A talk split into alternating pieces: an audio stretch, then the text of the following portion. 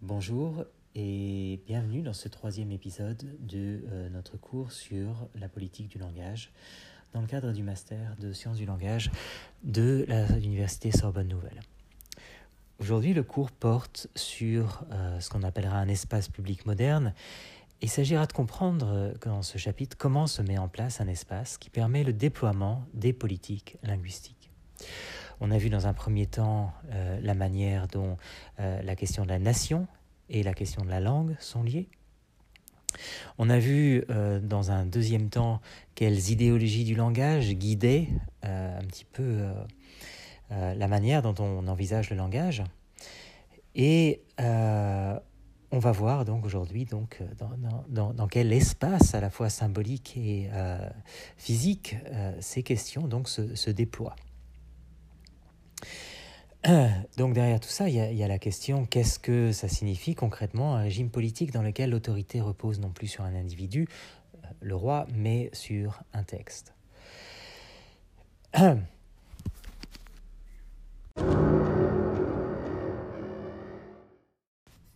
Je voudrais dans un premier temps revenir euh, sur euh, ce qu'on appelle l'espace public.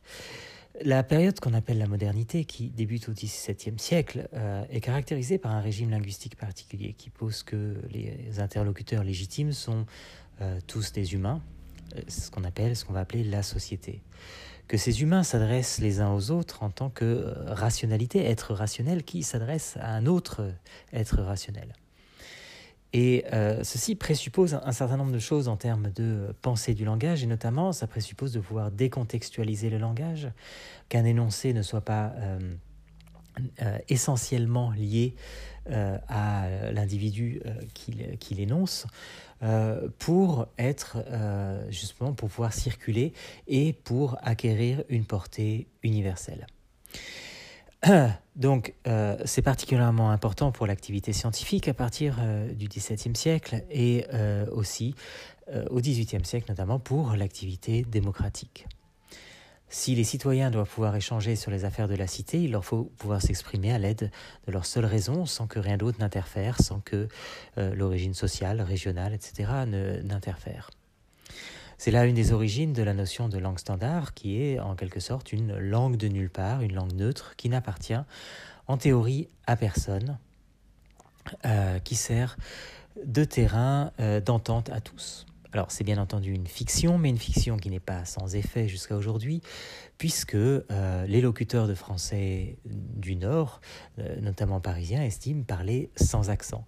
Cette manière de penser parler sans accent est euh, un des effets de cette idée du, standard comme langue de nulle part, donc par opposition à des formes accentuées de français qui, sont, qui seraient des formes régionales. Donc, euh, on traite en quelque sorte aujourd'hui de la euh, question de la société en posant l'hypothèse que la société est avant tout une manière d'organiser la parole et donc le langage.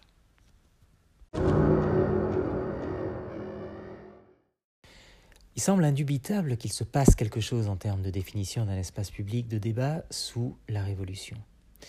Là, je cite euh, Jean-Clément Martin, la Révolution marque la création d'un espace politique public. Jusque-là, les opinions ne sont prises en considération que dans des cadres restreints aux élites, laissant aux plus petits les voies de la dérision, de l'obéissance ou de l'insubordination. Les décisions ne relèvent que de milieux, que des milieux étroits, des grands, des parlementaires. Les événements de 1789 rompent toutes les digues. La liberté d'expression stimule l'intérêt pour la chose publique. Tous les domaines de la vie quotidienne sont concernés. Les décrets pris par l'Assemblée sont connus, appliqués ou discutés dans les villages, sans doute avec un délai qui nous paraît bien long aujourd'hui, mais le résultat est là. Les formes que doit prendre la vie collective sont discutées, hors des cadres religieux et hiérarchiques antérieurs. L'utopie est accessible, même requise. Donc, euh, on va s'interroger sur euh, la naissance de cet espace public et on doit euh, à Jürgen Habermas, philosophe allemand de l'école de Francfort, d'inspiration d'origine marxiste hein, à la base, l'expression d'espace public. Et donc, la, thèse d'Habermas est publiée en 62, mais elle n'est pas traduite en français ou en anglais avant les années 1980. Donc là, je vous cite la manière dont Jacques Guillaumou définit euh, la thèse d'Habermas. La thèse en est ferme. Au cœur du siècle, ou plutôt, euh, ou plutôt, euh, plutôt ici, plus tard là, apparaît une sphère publique politique, dite encore sphère publique bourgeoise, doublement caractérisée. Politiquement, elle définit un espace de discussion et d'échange soustrait à l'emprise de l'État, c'est-à-dire à la sphère du pouvoir public, et critique à l'égard des actes ou fondements de celui-ci. Sociologiquement, elle se différencie de la Cour, qui appartient au domaine du pouvoir public, et du peuple, qui n'a point accès au débat critique. C'est en cela qu'elle peut être qualifiée de bourgeoise. L'espace public, c'est donc l'autonomisation du débat public euh, du seul pouvoir politique. Ainsi, toujours chez euh, Jacques Guillaume, on lit Jürgen Habermas a, dans un ouvrage incontournable, mis en évidence l'importance fondamentale de cette notion d'opinion publique comme tribunal politique. Dans son analyse, il présente le concept comme apparaissant pour la première fois au milieu du XVIIIe siècle, en tant qu'intermédiaire entre l'État et la société civile.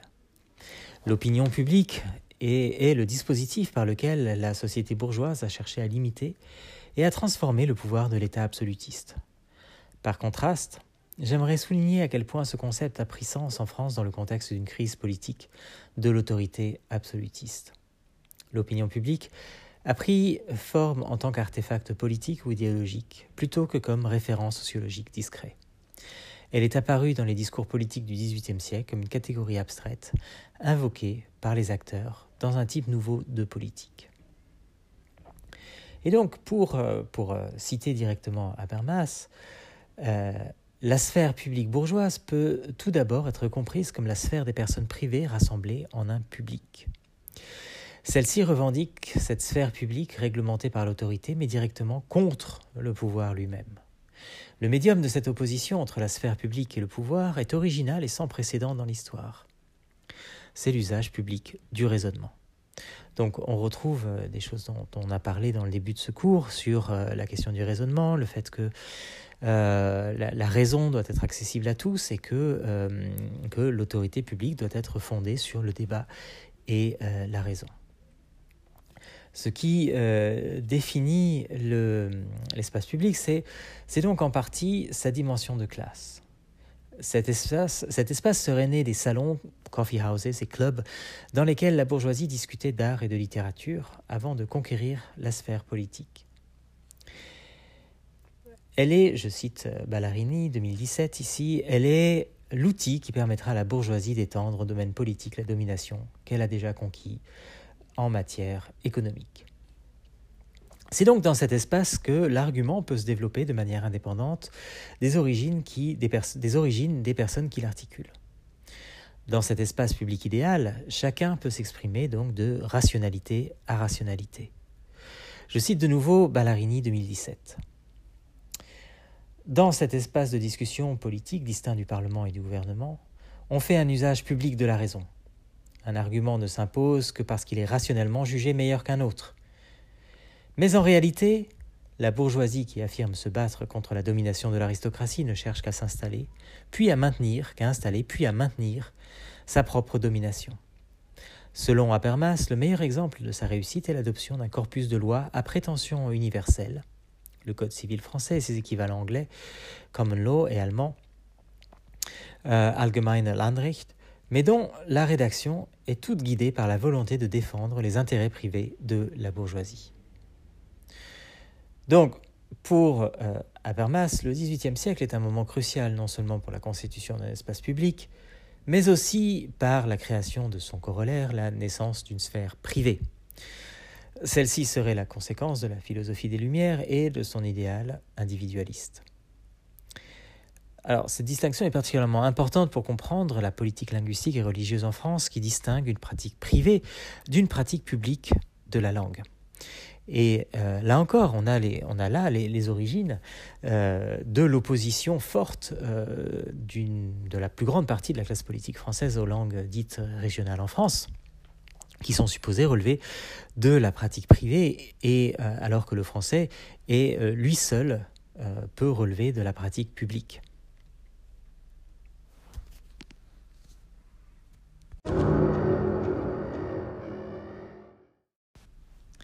Mais avant de, de, continuer dans la question de l'espace public et de la Révolution française, je vous laisse écouter un, chant de, début des années 1790 sur, portant sur la question du, du tiers-État en France.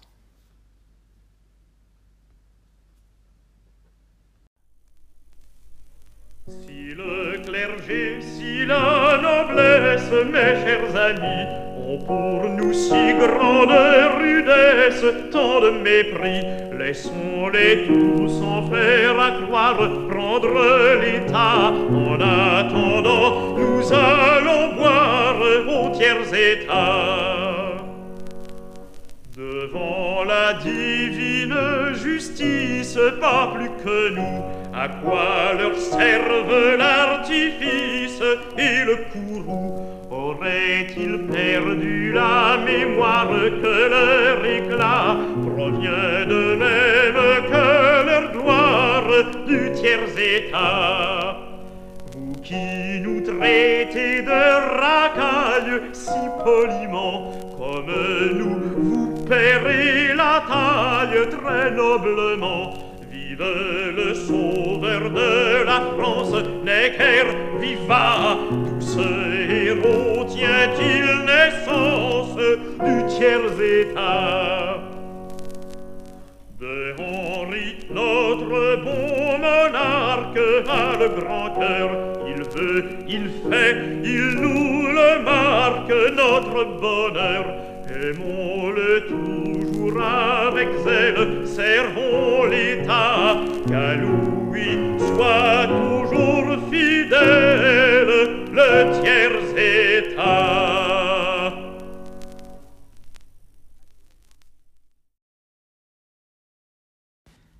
Cette euh, dernière dimension de, euh, donc de la, distinction public-privé serait particulièrement importante sous la Révolution selon Jacques euh, Guillaume.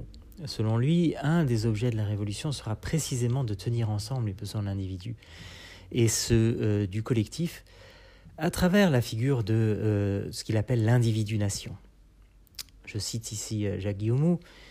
Si l'homme, en tant qu'être de besoin, se définit avant tout comme un centre universel, il s'agit alors de tenir à la fois l'individualité la plus précise et la généralisation la plus étendue.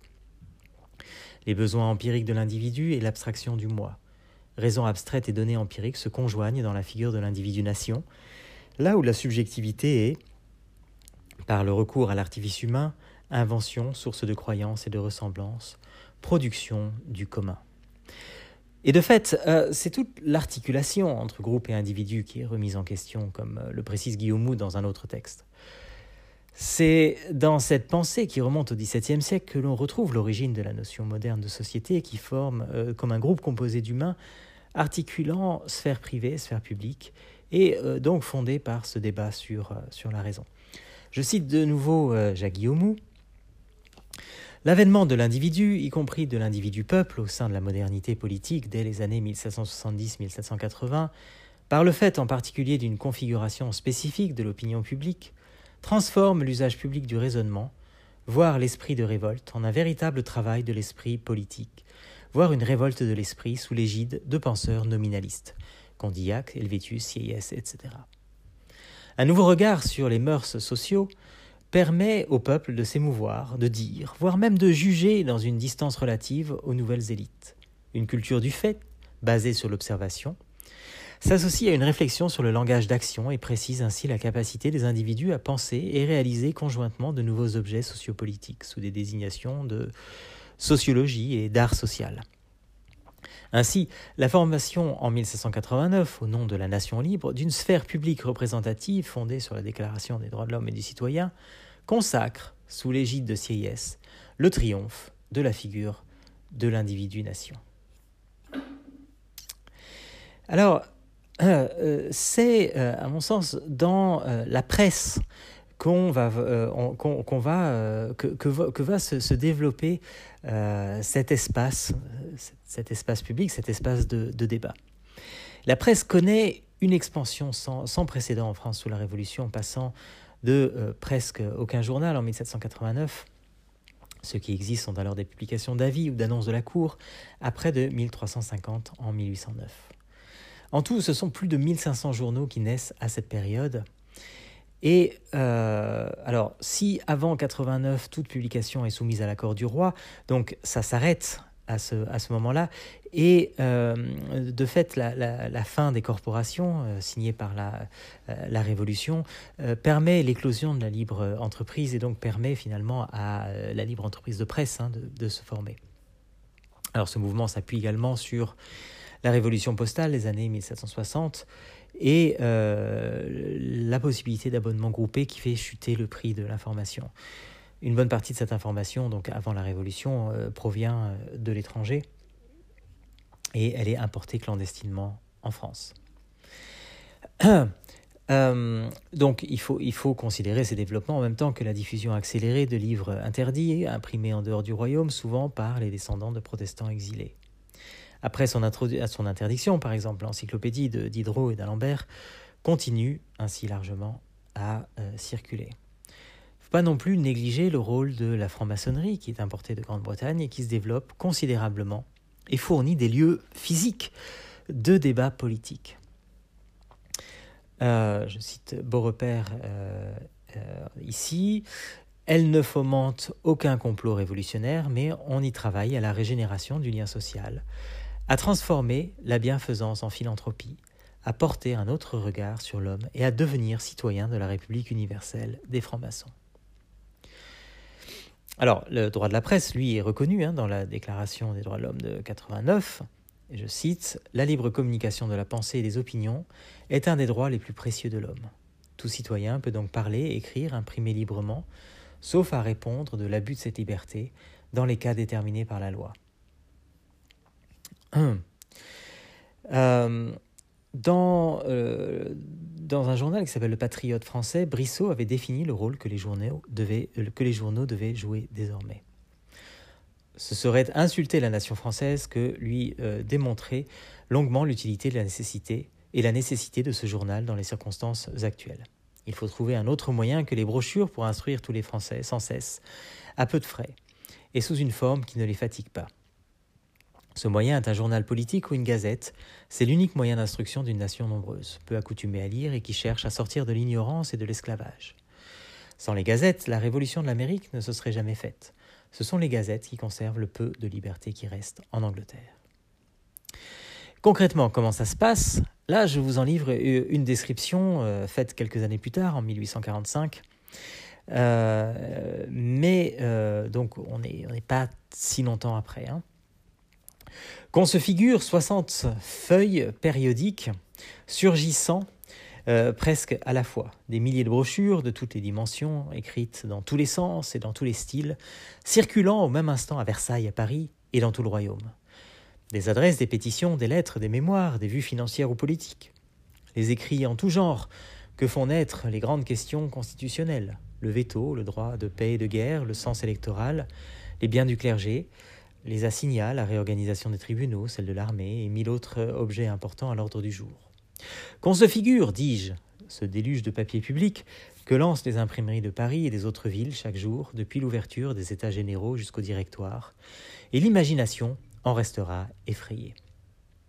Chaque jour emporte par centaines ces écrits, la plupart éphémères, mais le lendemain en voit paraître de nouveaux. On les lit, on les commente au Palais Royal, Forum de la Révolution, dans le Jardin des Tuileries, au Café Procope, qui entre parenthèses existe encore, euh, au sein des sociétés euh, patriotiques. On les crie dans les rues, on les placarde sur les murs, on les distribue au milieu des groupes. Et tous ces papiers nouvelles, tous ces écrits trouvent des lecteurs qui prennent le plus vif intérêt aux affaires publiques et qui se montrent avides de savoir ce qui se passe. Car la presse libre, considérée sous toutes ses faces et dans toutes ses nuances, reflète toujours l'imagerie de la vérité. Enfin, d'un point de vue linguistique, on notera que les journalistes de l'époque contribuent grandement au débat sur l'abus des mots euh, dont nous avions parlé la dernière fois, en questionnant le sens de mots comme peuple, nation, pouvoir, à travers leurs remarques sur la langue. Ici, un exemple pris dans la feuille villageoise. Synonyme, c'est un nom ou un verbe qui a la même acception qu'un autre nom ou un autre verbe. nation, peuple, multitude, sont des mots employés quelquefois l'un pour l'autre, mais qui diffèrent dans le fond. Multitude signifie un assemblage d'hommes réunis dans une place. Peuple signifie un assemblage de citoyens formant un empire plus ou moins étendu. Nation signifie un assemblage de, provinces vivant sous les mêmes lois et parlant la même langue. On dit une multitude ignorante, un peuple industrieux, une nation éclairée. On peut dire aussi un grand homme est estimé de sa nation, admiré du peuple et quelquefois persécuté par la multitude. Donc là, c'est extrait de la feuille villageoise du 13 octobre 1791. Donc on voit que la réflexion explicite sur le langage et l'usage accompagne la réflexion implicite sur la place du débat, la place du langage dans l'espace public et euh, la circulation de l'information telle qu'elle est en train de se faire.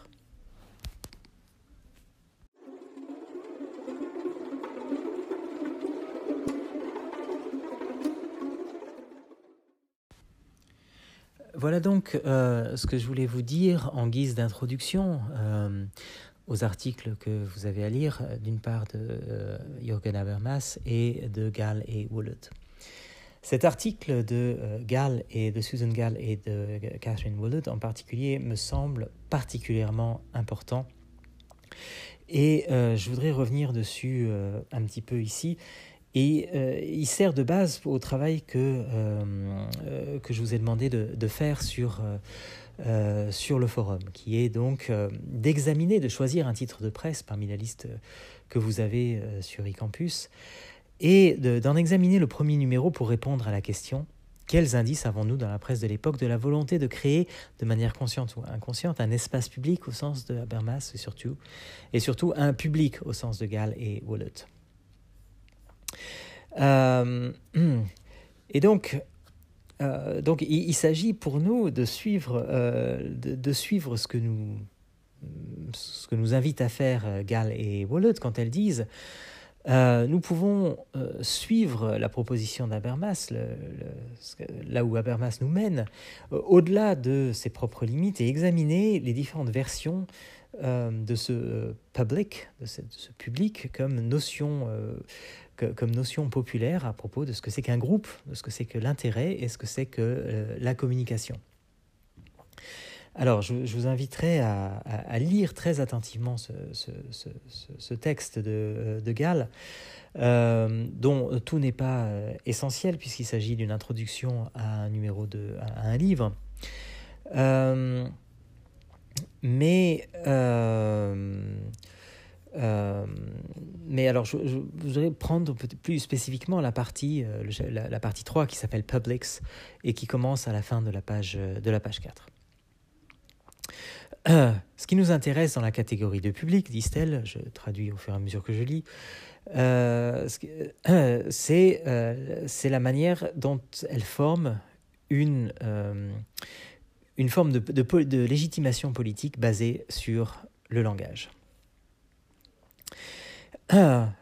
Euh, elle continue, page 5, dans le contexte euh, actuel, dans le contexte présent, la catégorie de public, et euh, on, doit se représenter la catégorie de public comme, une catégorie sur un spectre de, de formes sociolinguistiques d'autorité. Une de ces euh, une de ces formes d'autorité est décrite par Bourdieu pour le français standard, dont le, français standard, dont les locuteurs, dont, le, pouvoir des locuteurs est représenté et, est représenté de telle sorte qu'il est, euh, euh, qu'il est perçu comme étant